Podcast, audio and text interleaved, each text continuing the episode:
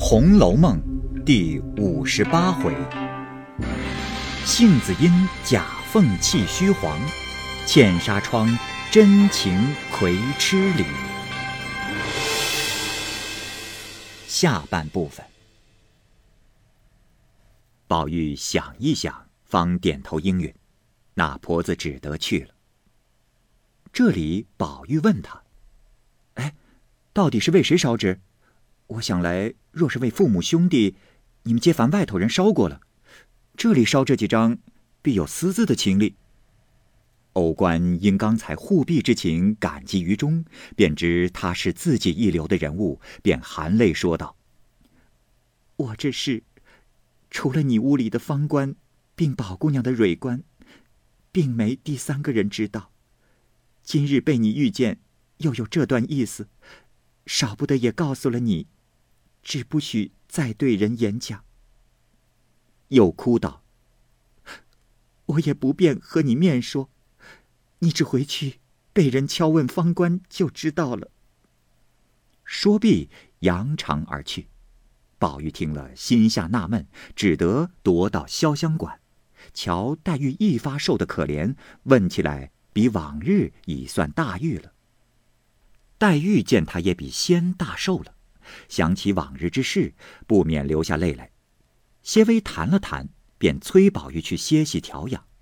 宝玉只得回来，因记挂着要问方官那原委，偏有湘云、香菱来了，正和袭人、方官说笑，不好叫他，恐人又盘结，只得耐着。一时。方官又跟了他干娘去洗头，他干娘偏又叫了他亲闺女洗过了后，才叫方官洗。方官见了这般，便说他偏心。哼，把你女儿的圣水给我洗，我一个月的月钱都是你拿着，沾我的光不算，反倒给我剩东剩西的。他干娘羞愧变成恼，便骂他：“哟，不识抬举的东西！怪不得人人都说。”戏子没一个好缠的，凭你什么好人入了这一行，都弄坏了。这一点子崽子也挑五喝六，闲嘴淡舌，要群的骡子似的。娘儿两个吵起来，袭人忙打发人去说：“少乱嚷，瞅着老太太不在家，一个个连句安静话也不说了。”晴雯因说：“都是方官不省事，不知狂的什么。”也不过是会两出戏，倒像杀了贼王、擒了反叛来的。袭人道：“一个巴掌拍不响，老的也太不公些，小的也太可恶些。”宝玉道：“哎，怨不得方官，自古说物不平则鸣，他少亲失眷的，在这里没人照看，赚了他的钱又作践他，如何怪的？”因又向袭人道：“哎，他一个月多少钱？”以后不如你收了过来照管他，岂不省事？袭人道：“哎呀，我要照看他，哪里不照看了？又要他那几个钱才照看他，没得讨人骂去了。”说着，便起身至那屋里取了一瓶花露油，并鸡卵、香皂、头绳之类，叫一个婆子来送给方官去，叫他另药水自洗，不要吵闹了。他干娘一发羞愧，便说方官。哼，没良心！花白我克扣你的钱，便向他身上拍了几把，方官便哭起来。宝玉便走出，袭人忙劝：“哎，做什么？我去说他。”晴雯忙先过来，指他干娘说道：“你老人家太不省事！你不给他洗头的东西，我们饶给他东西，你不自臊，还有脸打他？他要还在学里学艺，你还敢打他不成？”那婆子便说：“哼，一日叫娘，终身是母。他排场我，我就打的。”袭人忙唤麝月道：“哎，我不会和人拌嘴。晴雯性太急，你快过来去镇下他两句。”麝月听了，忙过来说道：“哎，你且别嚷，我且问你，再别说我们这一处，你看满园子里谁在主子屋里教导过女儿的？”便是你的亲女儿，既分了房，有了主子，自有主子打的骂的。再者，大些的姑娘姐姐们打的骂的，谁许老子娘又扮中间管闲事了？都这样管，又叫他们跟着我们学什么？越老越没了规矩。你见前儿柱儿的娘来吵，你也来跟他学？哼！你们放心，因连日这个病那个病，老太太又不得闲心，所以我没回。等两日消闲了，咱们痛快回一回，大家把威风煞一煞才好。宝玉才好了些，连我们也不敢大声说话。你反打的人狼嚎鬼叫的，上头能出了几日门，你们就无法无天的，眼睛里没了我们，再两天你们就该打我们了。他不要你这干娘，怕粪草埋了他不成？宝玉恨得用拄杖敲着门槛子说道：“哼，这些老婆子都是铁心石头肠子，也是件大奇事，不能照看，反倒折错，天长地久，如何是好？”晴雯道。什么如何是好？都撵了出去，不要这些中看不中吃的。那婆子羞愧难当，一言不发。那方官只穿着海棠红的小棉袄，底下丝绸撒花夹裤，敞着裤腿，一头乌油似的头发披在脑后，哭得泪人一般。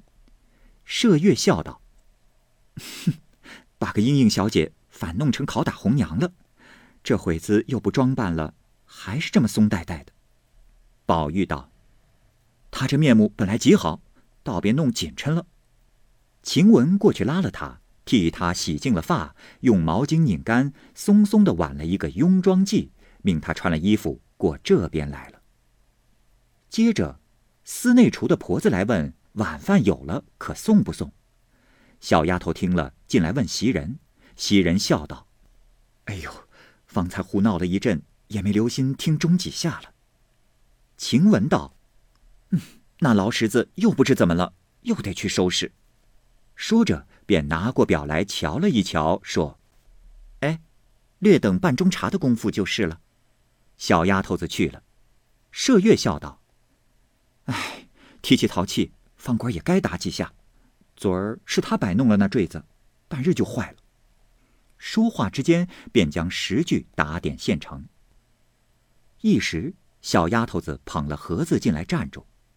晴雯、麝月揭开看时，还只是四样小菜。晴雯笑道：“哎，已经好了，还不给两样清淡菜吃？这稀饭咸菜闹得多早晚？”一面摆好，一面又看那盒中，却有一碗火腿鲜笋汤，忙端了放在宝玉跟前。宝玉便就桌上喝了一口，说：“好烫。”袭人笑道。哎呦，菩萨，能几日不见荤，馋的就这样起来。一面说，一面忙端起，轻轻用口吹。因见方官在侧，便递与方官，笑道：“哎，你也学着服侍，别一味呆酣呆睡，啊，口劲儿轻着，别吹上唾沫星儿。”方官一言，果吹了几口，甚妥。他干娘也忙端饭在门外伺候。向日，方官等一到，原从外边认的，就同往梨香院去了。这干婆子原系荣府三等人物，不过令其与他们将喜，皆不曾入内答应，故此不知内围规矩。今一拖来他们，方入园中随女闺房。这婆子先领过麝月的排场，方知了一二分。生恐不令方官认她做干娘，便有许多失利之处，故心中只要买转他们。今见方官吹汤，便忙跑进来笑道：“哎呦，他不老成，仔细打了碗，让我吹吧。”一面说，一面就接。晴雯忙喊：“出去！你让他砸了碗，也轮不到你吹。你什么空跑到这里格子来了？还不出去！”一面又骂小丫头们：“瞎了心的，他不知道，你们也不说给他。”小丫头们都说：“我们撵他，他不出去。他说他不信，如今带来了我们受气。哎，你可信了？我们到的地方有你到的一半，还有你一半到不去的呢。况且又跑到我们到不去的地方还不算，又去伸手动嘴的了。”一面说，一面推他出去。接下几个等空盒子家伙的婆子见他出来，都笑道：“ 嫂子也没用镜子照一照，就进去了。”羞得那婆子又恨又气，只得忍耐下去。方官吹了几口，宝玉笑道：“哎，好了，仔细伤了气。嗯，你尝一口可好了。”方官只当是玩话，只是笑看着袭人等。袭人道：“你就尝一口何妨？”晴雯笑道：“哼，你瞧我尝。”说着就喝了一口。方官见如此，自己也便尝了一口，说：“嗯，好喝。”递与宝玉，宝玉喝了半碗，吃了几片笋，又吃了半碗粥，便罢了。众人捡收出去了，小丫头捧了木盆，灌漱已毕，袭人等出去吃饭。宝玉使个眼色与方官，方官本子伶俐，又学几年戏，何事不知，便装说头疼不吃饭了。袭人道：“啊，既不吃饭，你就在这屋里作伴，把这粥留着给你，一时饿了再吃。”说着都去了。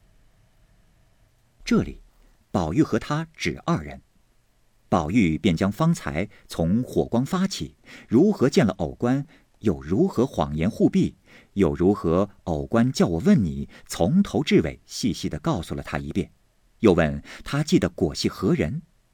方官听了，满面含笑，又叹一口气，说道：“嗯，这事说来，可笑又可叹。”宝玉听了，忙问如何。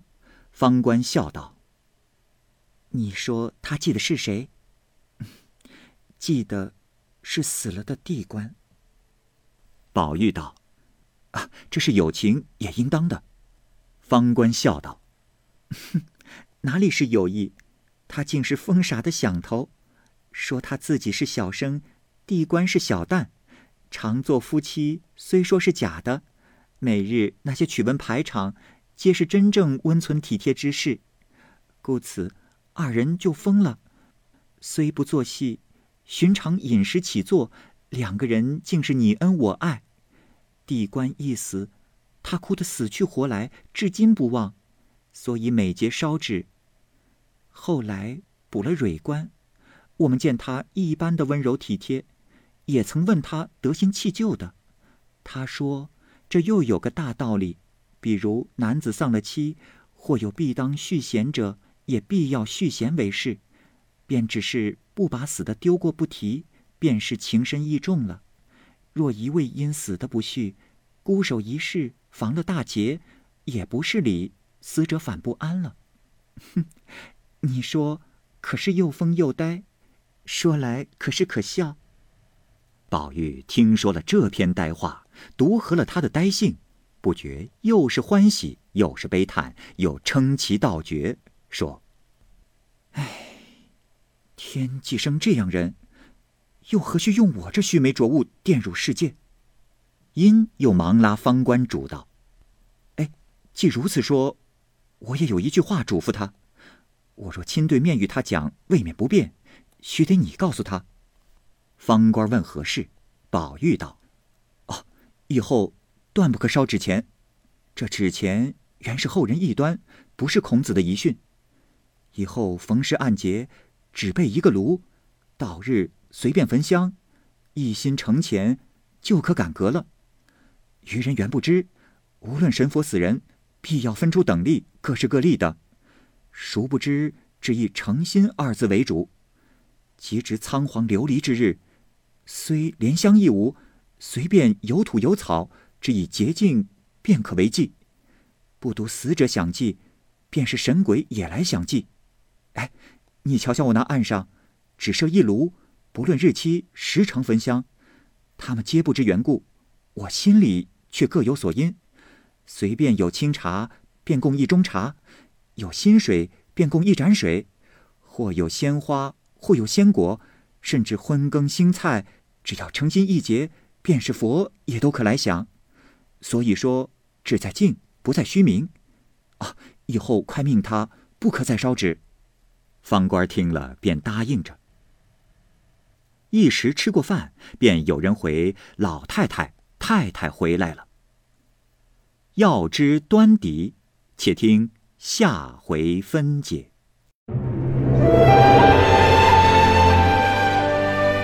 好，各位听友。由于时间的关系，我们这期节目就先播到这儿。欲知后文详情，欢迎您关注蚂蚁晒尔，并订阅我播讲的《红楼梦》。另外，还有更多精彩的系列故事也在其中，欢迎您关注收听。如果您有什么样的意见或者建议，可以通过下方的留言方式及私信的方式告诉我，我会在第一时间回复您。